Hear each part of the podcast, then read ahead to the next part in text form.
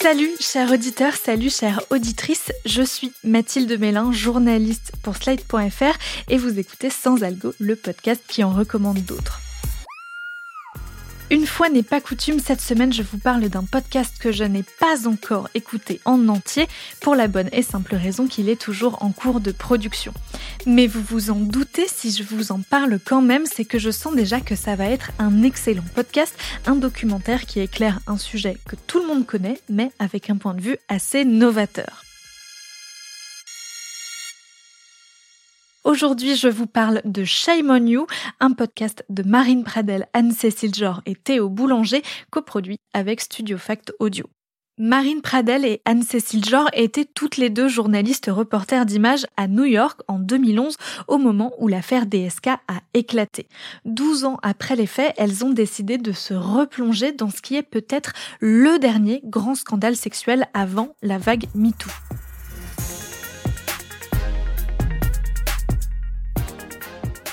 Dans ce documentaire, en huit épisodes, les deux journalistes tentent de comprendre pourquoi cette accusation de viol, portée par Nafissatou Diallo, femme de chambre au Sofitel de New York, à l'encontre de Dominique Strauss-Kahn, n'a pas déclenché la même prise de conscience que celle qui a secoué le monde entier huit ans plus tard avec l'affaire Weinstein. Devant les images qu'elles ont filmées en 2011, Marine Pradel et Anne-Cécile Jor interrogent le rôle qu'ont joué les médias dans la perception que le public a eue de cette affaire. Le fil rouge de ce podcast, ce sont les rushs que les deux journalistes ont filmés à l'époque et qu'elles redécouvrent une décennie plus tard. Certaines interviews les étonnent, comme celle de nombreuses femmes de chambre venues crier leur colère devant le tribunal quelques jours après que l'accusation de viol de DSK ait été rendue publique.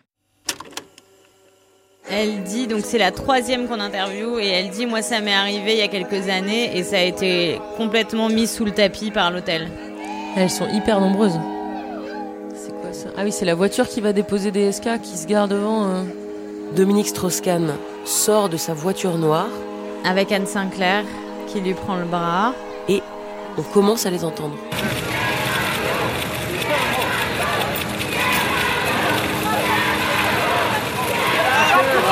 Shame on you. Honte à vous.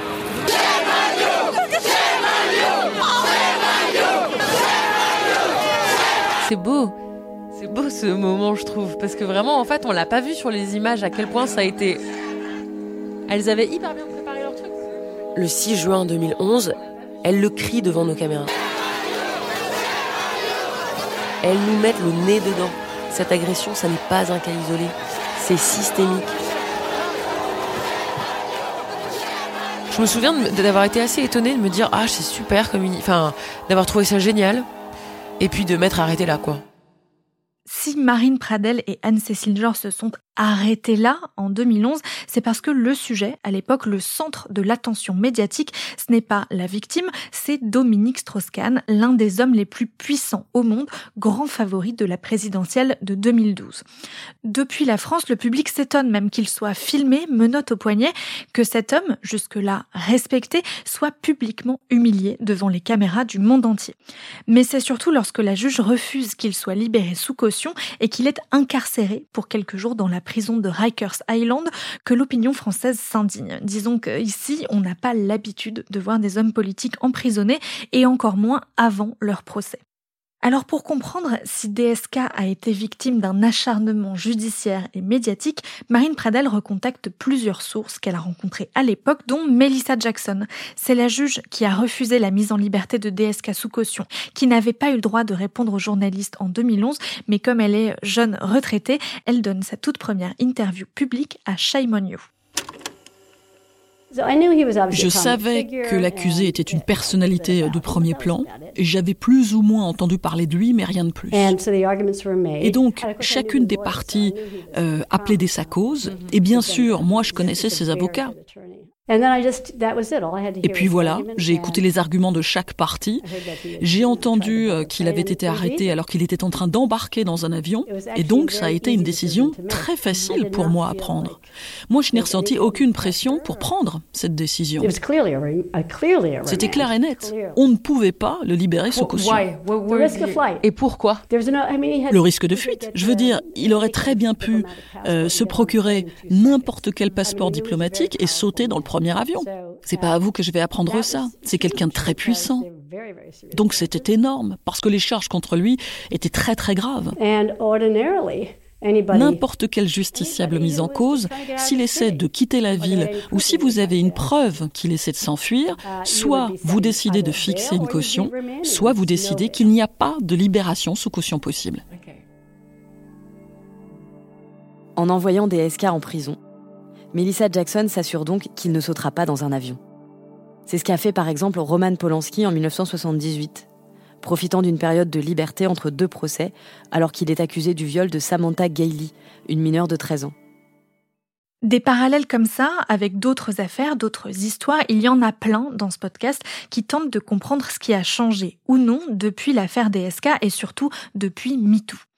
On découvre les coulisses des médias, du monde politique et de la justice américaine avec des témoignages forts et une analyse éclairée mais pas militante que je trouve assez équilibrée. C'est-à-dire que peu importe l'opinion que l'auditeur a de l'affaire DSK avant d'écouter Shame on You, il va non seulement mieux la comprendre en l'écoutant, mais aussi sûrement apprendre pas mal de choses. Pour savoir comment Anne-Cécile Jor et Marine Pradel avaient retravaillé sur cette affaire à partir des rushs qu'elles avaient filmés en 2011 et que leur ancien employeur a bien voulu leur envoyer sur un disque dur, j'ai invité Anne-Cécile Jor au micro de Sans Algo. Bonjour Anne-Cécile Jor. Bonjour Mathilde. Votre point de départ, ce sont vos rushs, les images que vous avez tournées à l'époque. Comment vous avez décidé du début de l'histoire? C'est-à-dire quelles sont les premières rushs dont vous parlez? Je crois que la première chose qu'on a allé regarder, c'était le Perp Walk, comme Perpetrators Walk.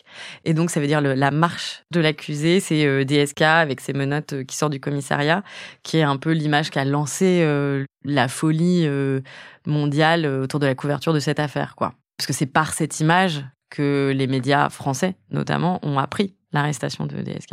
Et pourtant, c'est pas sur cette image-là que vous ouvrez le podcast. Ah oui, non, C'est sur des images du Sofitel. Donc, mm. vous, vous revenez quelques heures avant cette image de DSK euh, menotée.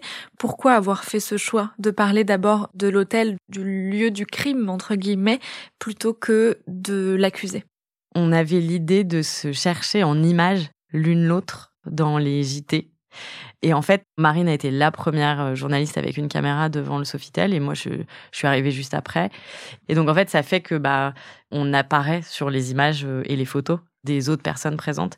Et c'était les images où c'était le plus simple de nous retrouver parce qu'on était encore très peu nombreux. Et puis voilà, surtout c'était très parlant, je trouve, euh, de commencer par le Sofitel. On a fait le choix aussi d'avoir une couverture à peu près chronologique, enfin, de raconter l'histoire d'un point de vue chronologique pour pas que les gens soient perdus et puis pour que ça, ça change pas, mais qu'ils se rendent compte, que l'auditeur se rende compte à l'écoute que tout ce qu'il a cru euh, vrai à l'époque, bah, il y a une autre façon de le voir, il y a une autre façon de le raconter. Et donc le Sofitel est très parlant pour ça parce que pour parler de l'hôtel du Sofitel, bah, notre idée c'est de filmer la façade, de filmer la rue, de filmer euh, les clients qui rentrent et sortent euh, et qui vont prendre des taxis. Alors qu'on parle de l'agression d'une femme de chambre, on n'a pas une seule fois penser à aller chercher l'entrée de service, qui pourtant, il me semble, existe. Ça d'ailleurs, c'est quelque chose dont vous parlez dès l'épisode 1, ce que vous, à l'époque, à la fois en tant que journaliste, en tant que femme, en tant que française, tous les angles morts que vous avez eus. Là, pour ce premier angle mort, c'est celui de l'entrée de service du Sofitel. Et puis après, vous parlez des autres angles mm. morts au fur et à mesure que l'affaire se déroule. Pourquoi c'était important pour vous de parler de ce que vous aviez loupé à l'époque? On essaye de pas trop se flageller, en gros, à dire qu'on a mal fait notre travail, etc. Parce que c'est facile, en fait, de reprendre des, images dix ans plus tard et de voir des choses qui ont été mal faites. Et euh, on va chercher à réparer un peu, parce qu'on avait une impression d'avoir mal fait notre travail, quand même. Et pas à titre personnel, vraiment à titre collectif. Il se trouve que Marine a euh, travaillé après pendant un an de plus sur cette affaire pour potentiellement en faire un documentaire, etc. Puis ça n'a pas été fait. Mais elle, elle a enquêté vraiment plus que la moyenne, plus que tous les autres journalistes en fait euh, dessus.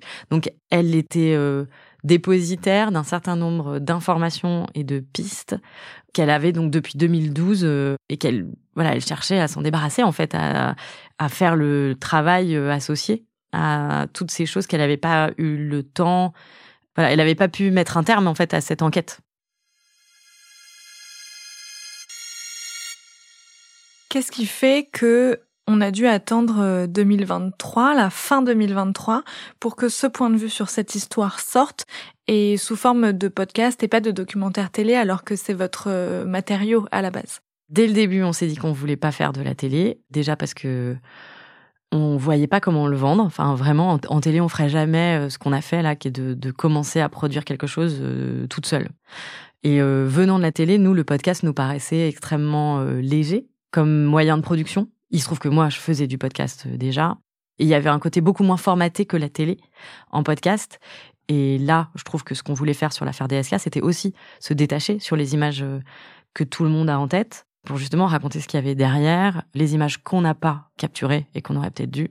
Et c'était vraiment, on voulait faire un travail qui soit à l'opposé du travail journalistique euh, tel qu'on nous le demandait euh, en 2011. À la télé Ouais, parce que surtout dans le news, et ça a un peu changé, je crois, maintenant, je vois, on voit beaucoup plus les journalistes. Euh, mais nous, on, nous disait, il faut toujours t'effacer, quoi. Tu obéis au rédac chef, tu vas chercher l'info qu'il faut, tu prépares tes questions à l'avance. Enfin, il y a un truc très rigide, en fait, et puis très presque, on est des ouvriers en fait euh, de l'information. C'est un peu dur ce que je dis, mais euh, sur ce genre d'affaires, franchement, c'est le sentiment qu'on a en étant journaliste télé, quoi. C'est euh, c'est d'aller au milieu des centaines de journalistes, se battre pour avoir le meilleur angle de ce que va dire l'avocat, qui va dire la même chose du coup aux centaines de journalistes, et notre ressenti et les rencontres qu'on va faire à côté, etc. C'est très difficile de leur donner une place. Ça arrivait hein, que on utilise notre notre sensibilité personnelle euh, sur des reportages, heureusement, mais sur des affaires euh, à haut enjeu comme celui-là, c'est malheureusement très rare.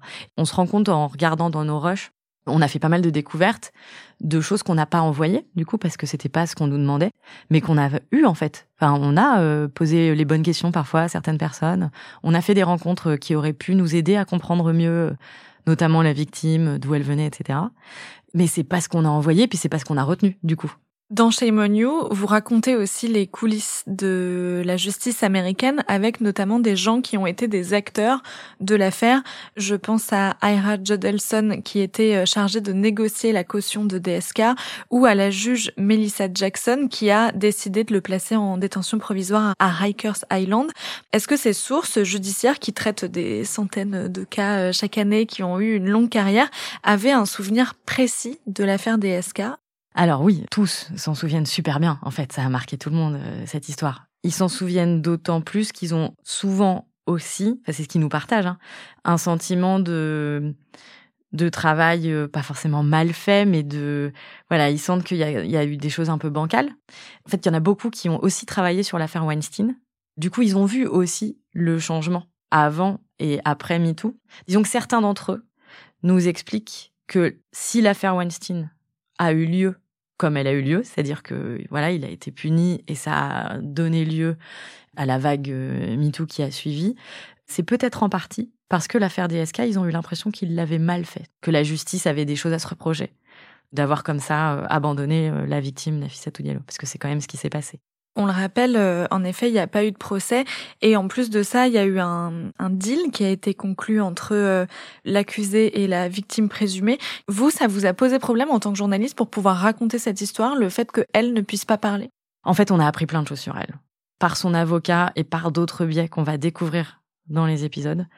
On a appris plein de choses sur sa vie et c'est aussi un de nos objectifs, c'est de faire entendre cette version de l'histoire de la faire entendre avec toutes les précautions euh, d'usage.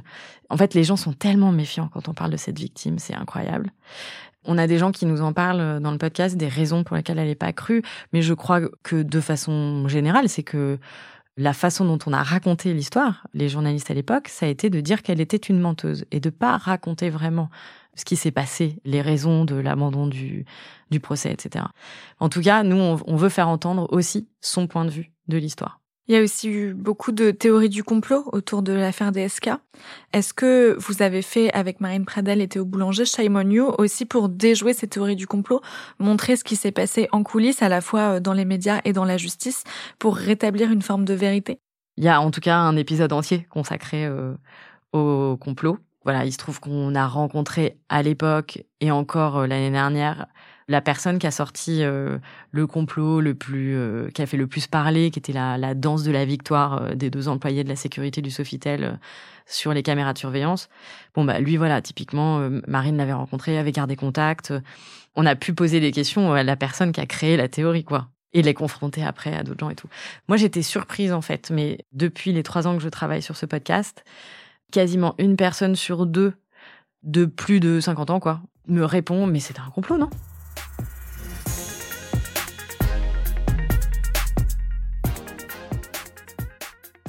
Le premier titre du podcast, c'était A Very Hot Summer in New York City. Finalement, il s'appelle Shame on You. Qu'est-ce qui vous a poussé à changer le titre et à qui s'adresse ce You? En fait, à la base, il s'appelait Stupre, le projet. Et je trouve que c'est un peu comme pour A Very Hot Summer in New York City. Ces deux titres, je trouve, faisaient un peu monde d'avant MeToo. Et Shame on You, finalement, ça correspond au cri des femmes de chambre euh, qui sont venues défendre euh, Nafissatou Diallo et donc euh, dire Shame on You, honte à vous, à DSK quand il est rentré dans la cour de justice pour sa première audience le 6 juin 2011. C'est un des moments les plus forts de l'affaire. On était allé à la rencontre de ces femmes de chambre. Elles nous avaient raconté qu'elles aussi avaient vécu des affaires comme ça, qu'elles avaient un certain nombre de revendications pour que ça ne se produise plus parce que c'était quand même assez systémique. Et évidemment, c'est pas passé dans les gîtes. Il y a eu des reportages, hein, mais c'est évidemment pas du tout. Enfin, les, les, les sonores qu'on avait gardés à l'époque, c'était voilà pourquoi on la soutient elle. Mais c'était pas euh, voilà moi je m'appelle euh, machin et j'ai euh, ça m'est arrivé deux fois et et si on était deux dans les chambres ça se passerait pas comme ça etc. C'était quand même une autre force. On a été vraiment bouleversés par ce moment quand on l'a retrouvé et dans ce Shame on You, évidemment, on entend honte à nous, en fait, nous, les journalistes, de pas avoir fait remonter cette colère à l'époque et de pas avoir euh, fait collectivement mieux notre travail. Voilà. Je dirais pas qu'on l'a mal fait, je dis qu'on l'a fait avec les moyens qu'on avait et qu'aujourd'hui, MeToo nous a permis, nous a donné les outils de mieux le faire. J'imagine que quand on écrit euh, un podcast documentaire sur l'affaire DSK, il y a tout un volet euh, juridique dans l'écriture du podcast parce que, on le rappelle, DSK n'a pas été condamné par la justice. Les charges ont été abandonnées au pénal et un accord a été signé au civil. Vous devez donc parler d'un viol qui n'a pas été condamné. Comment on fait dans son écriture pour parler d'un sujet dont on n'a pas le droit de parler? On est très heureuse d'avoir des coproductrices, donc Studio Fact, avec nous parce qu'ils ont un service juridique et que donc nos épisodes euh, ont été relus, euh, on fait attention quoi. Mais c'est parfois des choses bêtes, mais de rappeler euh, des choses. Par exemple, j'ai dû réécrire, mais je sais pas, cinq fois une phrase pour présenter Cécile Duflo, parce que Cécile Duflo, donc, bah, à nouveau, je vais, je vais avoir du mal à raconter l'histoire du coup, mais Cécile Duflo, elle a témoigné au procès de l'affaire Bopin, et euh... Denis Baupin, qui était un membre du parti Europe Écologie Les Verts, qui a été accusé d'agression sexuelle par plusieurs euh, femmes membres du parti. Exactement, merci. Donc très bonne phrase où il n'y a pas d'accusation. Et ben voilà, en gros j'essayais de le faire de façon très simple et en fait je n'y arrivais pas parce que à vouloir simplifier tout ça, je me retrouvais à oublier des mots du type présumé, qui est un peu le mot qui sert à tout parce qu'on peut parler de quelqu'un sans sans l'accuser dans la phrase euh, de ceux dont il n'a pas été accusé par la justice. Dans le communiqué de presse que j'ai reçu qui accompagne le podcast Shame on You, Marine Pradel et vous dites que vous voulez boucler une affaire qui ne l'a jamais été. Vous êtes presque à la fin de la production de la saison, si j'ai bien compris. Est-ce que vous avez le sentiment d'avoir bouclé cette affaire? À titre personnel, c'est vraiment un poids énorme qui est en train de, il n'est pas encore parti de mes épaules parce qu'on n'a pas terminé, terminé, mais ça fait tellement de bien d'être sur un projet, voilà, comme ça depuis trois ans et demi et de savoir que, voilà, il y a déjà des gens qui l'écoutent et que bientôt euh, il sera entièrement disponible au grand public. Ça, c'est vraiment super. Donc, à titre personnel, oui, on a bouclé euh, la boucle. Après, sur les questions qu'on a euh, sur le journalisme et sur la façon dont on couvre ce genre d'affaires, évidemment, ce qu'on découvre, c'est à quel point il y a encore plein de travail à faire et à quel point les angles morts de l'époque en fait nous éclairent sur des angles morts encore aujourd'hui. Voilà, c'est pas parce que euh, MeToo et les podcasts féministes, euh, je parlais vraiment à, titre très personnel, euh, m'ont permis de changer un peu de regard sur le monde, que j'ai tout compris quoi. Là vraiment je parle à, titre personnel. En fait, il y a tout un pan de la société qui est pas vraiment concerné par le féminisme d'aujourd'hui tel qu'il circule. Il y a encore énormément de choses à faire pour que tout le monde soit concerné, que tout le monde il y a un, grand chemin à parcourir encore pour que et c'est pour ça aussi qu'on veut s'adresser au grand public, c'est qu'on on veut que les gens se rendent compte que la société pour qu'elle change, c'est pas euh, juste des militantes féministes euh, qu'il faut. C'est euh, il faut que tout le monde se rende compte des choses qui n'allaient pas à l'époque et qui sont en train de changer et qui peuvent changer encore plus. Merci beaucoup Anne-Cécile Jean. Merci Mathilde. Au moment où j'enregistre cet épisode, seuls trois épisodes de Shame on You ont été diffusés. Je vous conseille de les écouter et bien sûr de vous abonner pour ne pas rater les suivants. Shame on You d'Anne Cécile Marine Pradel et Théo Boulanger pour Studio Fact Audio. Ça sort un jeudi sur deux sur toutes les applications d'écoute. Merci d'avoir écouté cet épisode de Sans Algo. N'hésitez pas à le partager autour de vous s'il vous a plu. Moi, je vous dis à dans 15 jours pour mon top 10 des meilleurs podcasts de 2023, toujours concoctés sans algo. Sans Algo est un podcast de Mathilde Mélin, produit et réalisé par Slide Podcast sous la direction de Christophe Caron. La production éditoriale est assurée par Nina Pareja et la réalisation par Aurélie Rodriguez.